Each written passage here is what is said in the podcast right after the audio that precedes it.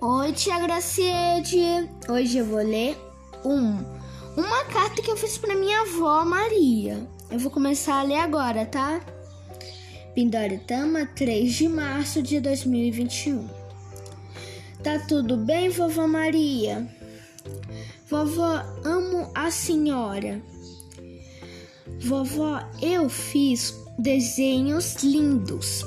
Ô, vovó, eu e o papai assistimos O Peregrino. Foi um filme bom, pois falas de Deus. Tinha uma pessoa chamada Cristão.